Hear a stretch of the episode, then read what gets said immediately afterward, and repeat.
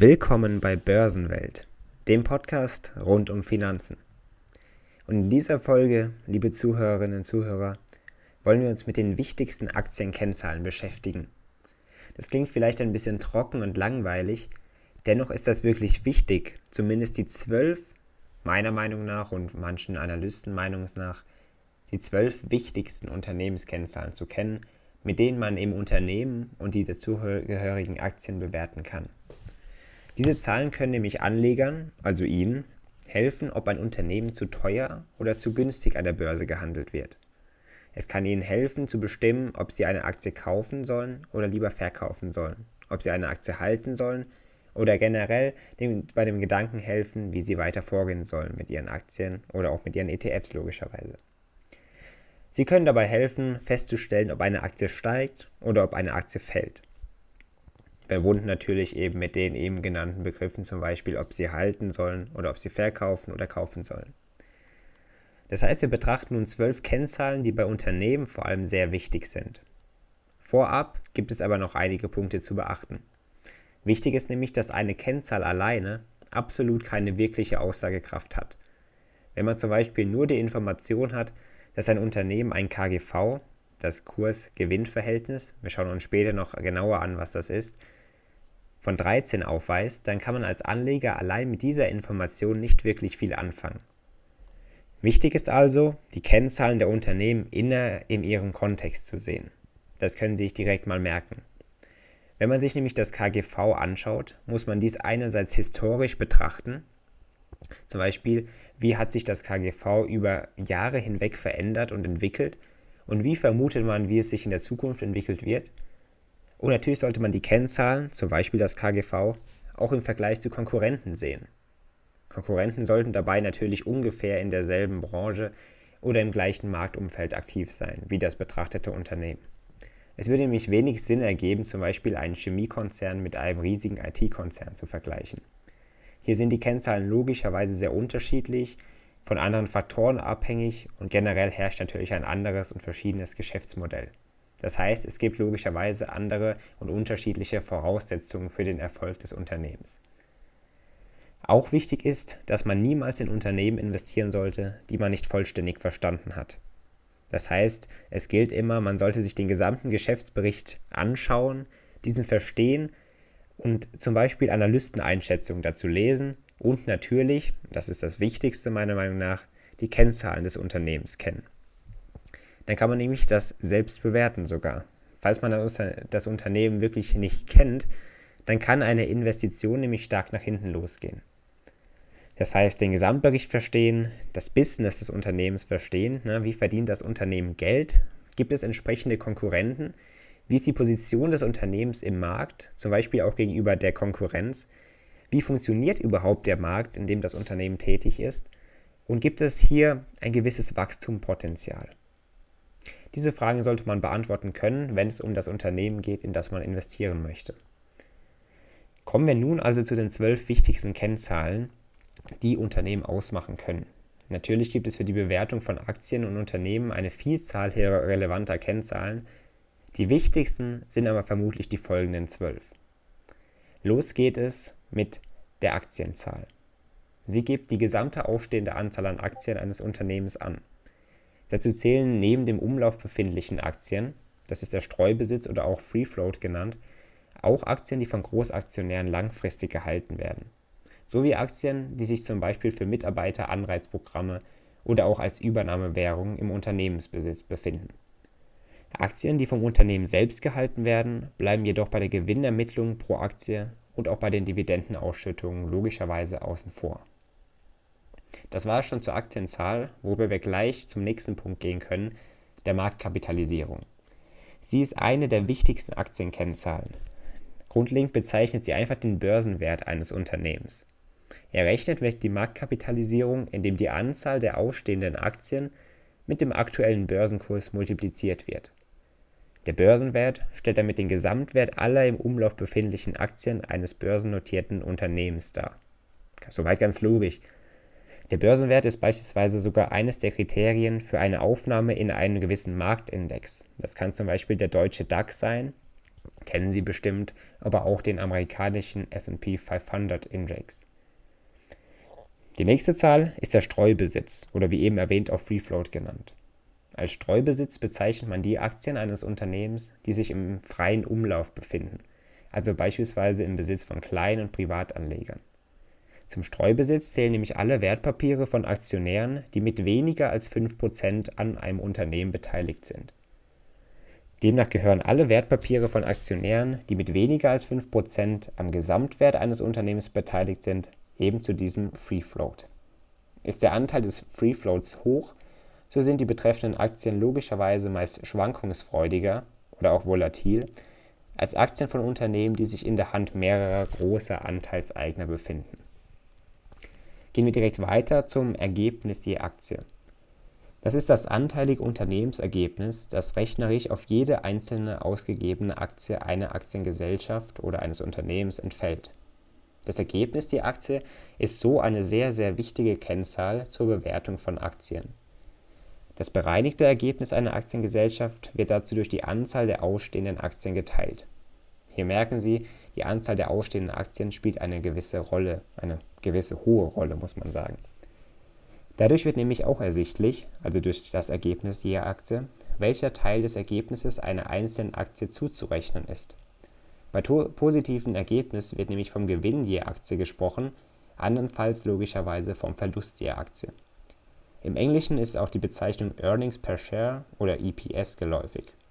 Für viele Marktteilnehmer ist das Ergebnis je Aktie sogar die wichtigste Kennzahl für ihre Anlageentscheidung. Kommen wir schon zum nächsten Punkt, das KGV oder auch Kurs-Gewinn-Verhältnis, das wir am Anfang schon angesprochen haben. Mit dem Ergebnis je Aktie, das wir eben kennengelernt haben, lässt sich nämlich die Kennziffer KGV, also eben das Kurs-Gewinn-Verhältnis, errechnen. Das KGV ist eine Kennzahl, die den Gewinn je Aktie ins Verhältnis zum Aktienkurs setzt. Dazu wird der Aktienkurs durch den Gewinn je Aktie geteilt. Je niedriger das KGV ist, desto günstiger ist eine Aktie beispielsweise im Vergleich zu Wettbewerbern. Meist weisen Aktien von Wachstumsunternehmen dann ein höheres KGV auf. Das kann zum Beispiel dann zwischen 30 und 50 liegen. Aktien von wenig wachstumsstarken Unternehmen hingegen notieren meist mit einem niedrigen KGV. Das liegt dann beispielsweise zwischen 7 und 15. Unsere nächste Kennzahl wäre das Gewinnwachstum. Das gibt an, wie stark die Gewinne eines Unternehmens im Vergleich zu einer vergangenen Betrachtungsperiode steigen. Logischerweise soll ja ein Wachstum des Gewinnes sein. Meist wird für diese Vergleiche der Vorjahreszeitraum herangezogen. Bei rasch wachsenden Unternehmen wird auch das Gewinnwachstum von Quartal zu Quartal betrachtet. Bei einem hohen Gewinnwachstum wird einem börsennotierten Unternehmen in der Regel eine höhere Bewertung zugeteilt als bei geringeren Wachstumsraten. Besonders interessant ist es dann, ob sich das Gewinnwachstum eher beschleunigt, das heißt zum Beispiel von 20% auf plus 30%, oder eher verlangsamt, zum Beispiel von 30% auf plus 15%. Ebenfalls interessant ist hier natürlich der Vergleich mit anderen Unternehmen in der gleichen Branche. Wie verhalten die sich? Was macht sie aus? Oft ist das Unternehmen auch mit dem langfristig stärksten Gewinnwachstum der Marktführer in dieser Branche. Die nächste Zahl ist die Dividendenrendite. Sie ist auch eine sehr, sehr wichtige Aktienkennzahl, denn sie stellt das Verhältnis der Dividendenhöhe zum Aktienkurs an und besagt eben, wie viel Prozent des aktuellen Kurswerts in einem Jahr an die Aktionäre per Dividende ausgeschüttet werden. Falls Sie sich nicht ganz sicher sind, was eine Dividende ist, hören Sie gerne eine vergangene Folge dieser Podcast-Reihe herein und lernen Sie dort kennen, wie Dividenden funktionieren und was das eigentlich ist. Diese Dividendenrendite ermöglicht es uns, die Rendite einer Aktie besser mit den Erträgen anderer Aktien zu vergleichen. Je nach Ertragskraft kann die Dividendenrendite eines Unternehmens beispielsweise 1% oder sogar 8% betragen. Das kann nämlich sehr unterschiedlich sein. Wie attraktiv eine Dividende ist, hängt unter anderem auch vom aktuellen Zinsniveau ab. Zum Beispiel ist es so, dass in Niedrigzinszeiten geringere Dividendenrenditen deutlich interessanter sind als in Hochzinsphasen. Oft ist es so, das haben Sie auch in der Folge über die Dividenden gelernt, dass Wachstumsunternehmen in der Regel keine Dividende ausschütten, sondern ihre Gewinne in ein eigenes weiteres Wachstum reinvestieren möchten. Unsere nächste Kennzahl wäre das KUV oder lang Kurs-Umsatz-Verhältnis. Das errechnet sich nach dem gleichen Prinzip wie das KGV, nur dass hier der Umsatz statt des Gewinns ins Verhältnis zum Aktienkurs gesetzt wird. Dazu wird die Marktkapitalisierung, also der Börsenwert, das wir auch schon kennengelernt haben, ins Verhältnis zum Gesamtumsatz gesetzt. Bei einer Bewertung von einer Milliarde Euro eines Unternehmens und einem dazugehörigen Jahresumsatz von ca. 250 Millionen Euro wäre das KUV demnach logischerweise 4. Auch hier gilt also, je niedriger das KUV, also das Kursumsatzverhältnis ist, desto günstiger ist eine Aktie beispielsweise im Vergleich zu Wettbewerbern in derselben Branche. Meist ist es so, dass die Aktien von Wachstumsunternehmen ein höheres KUV aufweisen, zum Beispiel eins zwischen 5 und 20. Aktien von wenig wachstumsstarken oder defizitären Unternehmen hingegen notieren entsprechend mit einem niedrigeren KUV. Das kann dann beispielsweise zwischen 0,2 und 5 liegen. Das KUV tritt oft dann an die Stelle des KGVs, also des Kurs-Gewinn-Verhältnisses, wenn ein junges Wachstumsunternehmen investitionsbedingt noch keine Gewinne erwirtschaften kann. Die Höhe des zugeteilten KUVs richtet sich danach, welche Gewinnmargen der AG oder dem Unternehmen nach dem Erreichen der Gewinnschwelle zugetraut werden. Das Kursumsatzverhältnis sagt aber in der Regel nichts über die Profitabilität eines Unternehmens aus Unsere nächste Aktienkennzahl ist das KCV oder Kurs-Cashflow-Verhältnis. Das ist ebenfalls dem KGV, also dem Kurs-Gewinn-Verhältnis, sehr ähnlich. Statt dem Gewinn wird hier beim KCV der Cashflow, auf Deutsch Kapitalfluss, eines Unternehmens betrachtet und dann ins Verhältnis zum Aktienkurs gesetzt. Der Cashflow ist aber die Differenz zwischen Einnahmen und Ausgaben. Ganz einfach. Während der Gewinn mit buchhalterischen Möglichkeiten natürlich beeinflusst werden kann, ist dies beim Cashflow weniger möglich. Hier bilden sich nämlich die tatsächlichen Zu- und Abflüsse an Kapital eines Unternehmens ab, während der Gewinn beispielsweise auch von Abschreibungsmethoden oder anderen Einflussgrößen abhängt. Das KCV, also das Kurs-Cashflow-Verhältnis, ist somit eine Kennzahl, um die finanzielle Lage eines Unternehmens besser beurteilen zu können. Da der Cashflow von verschiedenen Faktoren abhängt, gibt es von Branche zu Branche natürlich enorme Unterschiede. Deshalb lässt sich hier eigentlich keine Faustregel für Vergleiche formulieren, es gilt jedoch auch hier in der Regel, je niedriger die Kennzahl, desto günstiger die Bewertung im Vergleich zu anderen Branchenunternehmen. So kommen wir schon zur nächsten Kennzahl, das KBV oder auch Kurs-Buch-Verhältnis. Das erlaubt die Beurteilung der Substanz einer Aktiengesellschaft. Klingt vielleicht verwirrend, ist aber nicht wirklich schwer. Hierbei wird nämlich der Aktienkurs in Relation zu ihrem anteiligen Buchwert, also dem Eigenkapital je Aktie, gesetzt. Klingt vielleicht immer noch ein bisschen zu verwirrend, wir schauen aber weiter. Am einfachsten zu berechnen lässt sich das KBV nämlich, indem der Börsenwert einer Aktiengesellschaft durch deren bilanziertes Eigenkapital geteilt wird. Gemäß der Theorie des Value Investings ist eine Aktie umso preiswerter, je niedriger ihr KBV ist. Das Value Investing ist einfach nur, dass man auf starke Unternehmen setzt, die kein hohe, keine hohe Volatilität aufweisen. Eine KBV von 1 bedeutet beispielsweise, dass die bilanzierten Vermögenswerte einer Gesellschaft nach Abzug aller Verbindlichkeiten dem dazugehörigen Börsenwert entsprechen. Bei einer Liquidation der Gesellschaft könnte theoretisch jeder Aktionär mit einer Zahlung in Höhe des Aktienkurses rechnen Stille Reserven eines Unternehmens werden beim KBV nicht berücksichtigt. Erfasst werden hier nämlich ausschließlich die in der Bilanz ausgewiesenen Buchwerte. Deswegen auch Kurs-Buchwertverhältnis. Die Eigenkapitalquote und der Verschuldungsgrad, das sind unsere nächsten Kennzahlen. Oder wir können es auch als eine Kennzahl sehen, die das Verhältnis von Eigenkapital zum Gesamtkapital oder auch die Bilanzsumme genannt eines Unternehmens wiedergibt. Die Eigenkapitalquote ist damit eine wichtige Größe zur Darstellung der Kapitalstruktur eines betrachteten Unternehmens. Je höher diese Eigenkapitalquote nämlich ist, desto finanziell gesünder und kreditwürdiger auch gilt ein Unternehmen. Eine ähnliche Aussagekraft wie diese Eigenkapitalquote hat natürlich der Verschuldungsgrad eines Unternehmens. Hierbei wird nämlich das Fremdkapital in Relation zum Eigenkapital gesetzt.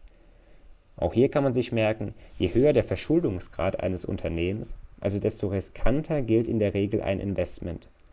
Das kann natürlich abgesehen von Ausnahmefällen stimmen. Das hängt immer vom jeweiligen Unternehmen ab. wir kommen schon zum Ende dieser Folge und schließen mit der letzten Kennzahl ab, der Eigenkapitalrendite. Hierbei wird der Jahresüberschuss ins Verhältnis zu dem von Aktionären eingesammelten Geld gesetzt. Auf diese Weise lässt sich darstellen, wie wirklich effizient das Unternehmen mit dem Aktionärsgeld wirtschaftet und handelt. Je höher die Eigenkapitalrendite ist, in der Regel, desto rentabler arbeitet das Unternehmen und sichert den Aktionären natürlich ihren gewissen Profit. Das waren schon die zwölf Kennzahlen, die wir uns eben nur mal angeschaut haben. Es gibt natürlich bestimmt viel zu beachten und es ist auch gar nicht so einfach, die ganzen Kennzahlen zu verstehen und genau zu wissen, was sie bedeuten, wie sie funktionieren, wodurch sie aufgebaut sind und was sie überhaupt letztendlich aussagen. Ich hoffe allerdings, dass Sie in dieser Folge dieser Podcast-Reihe einiges lernen konnten über die verschiedenen Kennzahlen und dass Sie schon bei Ihrem eigenen Investment nun darauf achten werden, sofern Sie es vorher nicht taten, was die Kennzahlen überhaupt sind, ob sie zum Unternehmen passen und ob sie natürlich zu Ihrem Investitionsgedanken passen. Ich bedanke mich für Ihre Aufmerksamkeit und wir sehen uns hoffentlich in der nächsten Folge bei Börsenwelt. Vielen Dank und bis bald.